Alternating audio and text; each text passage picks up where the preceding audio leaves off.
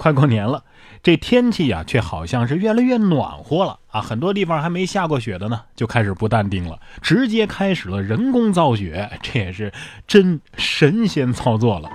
一月二十号，山西省大同市就因为多日以来没有下雪，有一个小区的物业呀，为了缓解空气干燥的问题，开始在小区里人工降雪。造雪过后的小区绿地是银装素裹，十分好看。呃，业主说呀，挺好的啊，挺有过年的气氛。这物业也太硬核了。哎，有什么办法能让我们物业看到这样的新闻呢？啊，在线等，挺着急。哎，不过这要是在我们南方的话，就算是造出来了，也成了人工降雨了吧？啊，过年的脚步近了，放假还会远吗？恨不得现在就开始放假的朋友看过来了啊！杭州就有一家公司给未婚的女员工放了十五天的春节相亲假。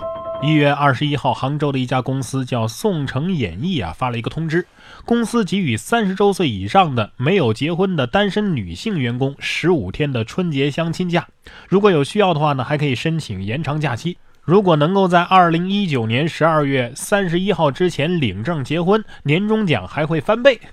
这个公司的 HR 说呀，因为女员工接触其他企业的异性机会比较少啊，所以提供这样的假期。男员工经常出差，看起来很好找对象。员工都在说这福利挺好啊，都在鼓掌。有网友说呀，这样更不能结婚了，不然的话少了不少假期呀，是吧？连公司都开始催婚了，朋友们，年终奖还翻倍呀！为了吸引更多的单身女性员工入职，这公司也是煞费苦心了啊！但是让人家男员工怎么想啊？哪儿好找对象了？经常出差跟好找对象之间有关系吗？啊，我觉得有没有头发关系可能还更大一点儿。这不嘛，在过去的五年时间里啊，巴基斯坦就出口了十万多公斤的头发到中国。根据巴基斯坦《黎明报》的报道，该国商务部和纺织部十八号在一份书面回复当中告诉国民议会，在过去的五年时间当中啊，巴基斯坦共有十万五千四百六十一公斤的头发出口到了中国，价值是十三点二万美元。当地著名的美容师肖汉说呀。主要原因呢是中国化妆品行业的增长对头发的需求有所增加。肖汉补充说，出口商会啊都已经在各个这个美发沙龙上放上了垃圾桶，并且以平均每公斤五千到六千卢币，也就是三百块钱到三百六十块钱的价格购买头发。哎呀，十万公斤的头发，这其中怕是有五万公斤都被程序员买了吧？一开始看到这个还哎笑得挺开心的啊，挺有意思。然后我摸了一下自己的头发。我也哭了啊！用巴基斯坦的头发来植发，不知道会不会基因突变啊？我想有个高鼻梁啊！谢谢。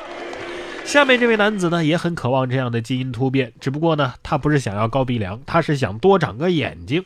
眉间画二郎神的天眼，男子在寺庙内行窃。一月十五号，浙江义乌警方抓获了一个窃贼，他在寺庙内对着关公啊跪拜之后呢，对功德箱下了手。让人哭笑不得的是，男子竟然在眉间画了一只二郎神的天眼，还说这样啊是为了保佑自己。不是你用《西游记》的人物来偷三国的钱，你这分明是造反呐！啊，这寺庙里的神肯定在想：诶，这不是二郎神吗？啊，你有什么难处不妨直说，你这样做呃不应该呀。不光二郎神让他混得这么惨啊，这位黑帮成员混得也挺失败。说日本黑帮成员竟然卖自制的表情包，结果被警方调查了。黑帮难道也生产周边吗？产经新闻十九号的报道，日本警方近日怀疑啊，有黑帮成员在社交软件上贩卖自制的表情包。根据社交网站的规定啊，表情包最高只能卖六百日元。调查人员担心呢，黑帮如果强行让人买表情包，就会成为变相的收保护费了啊！哎呦，可以可以可以，这是互联网黑帮文创产品是吧？关键是他们也得会做表情包啊，是吧？对呀。难道是威胁美工做的？想想这黑帮要是真创业的话，是不是只有两个要求？第一个隐蔽，第二个必须网上付费。冉哥说新闻，新闻脱口秀。春运来了啊，各地的警察呢也都开始忙碌了起来。但是下面这位男民警啊，却不是忙着执勤。来看男民警上错节目，硬刚尬舞，网友说呀，这也是警界文艺圈的泥石流了。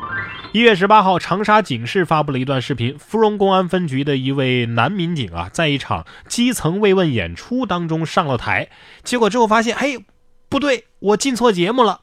短暂的错愕之后呢，他选择了强行跟着尬舞。有网友说呀，我要不是看你左顾右盼的，我差点就信了你了。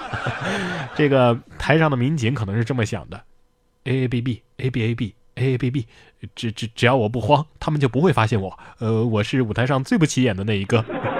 说真的，还真是看不太出来啊。这个应变能力，我觉得这位警察很有做卧底的潜力啊。我合理的怀疑你是不是私下里偷偷练过。还有，你你那道具手花又是从哪儿搞来的呢？啊？对呀。不过跟警察比起来啊，这些违法的车主就显得智商有点欠费了。有这么一个车主啊，这个车主还得打个引号，因为他开的呢是兰博基尼，但是是电动的啊，价值四万块钱，因为没牌没证被交警给查了。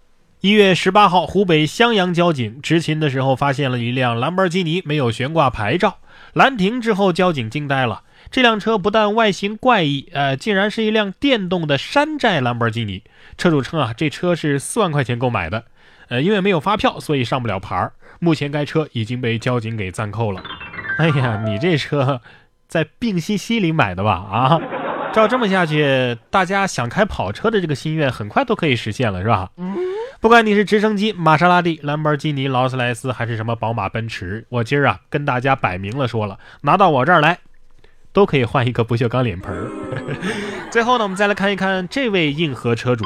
说，九十七岁的菲利普亲王翻车之后再开车，依旧还是不系安全带。当地时间的一月十七号，英国女王的丈夫九十七岁的菲利普亲王发生了车祸，所幸啊没有受伤。当时亲王的路虎汽车在与一辆起亚轿车相撞之后发生了侧翻。然而事发不到两天，亲王又被拍到开着一辆新的路虎，而且没有系安全带。事发第二天，有媒体也拍到英国女王也没系安全带就上路了。九十七岁了，发生车祸两天之后还能继续上路，这身体素质还需要系安全带啊？开个玩笑啊！事实上，根据英国的法律呢，如果汽车装有安全带，则驾车人必须要佩戴安全带。但是女王不受任何民事或者是刑事诉讼的影响，由此白金汉宫坚持女王遵守了法律。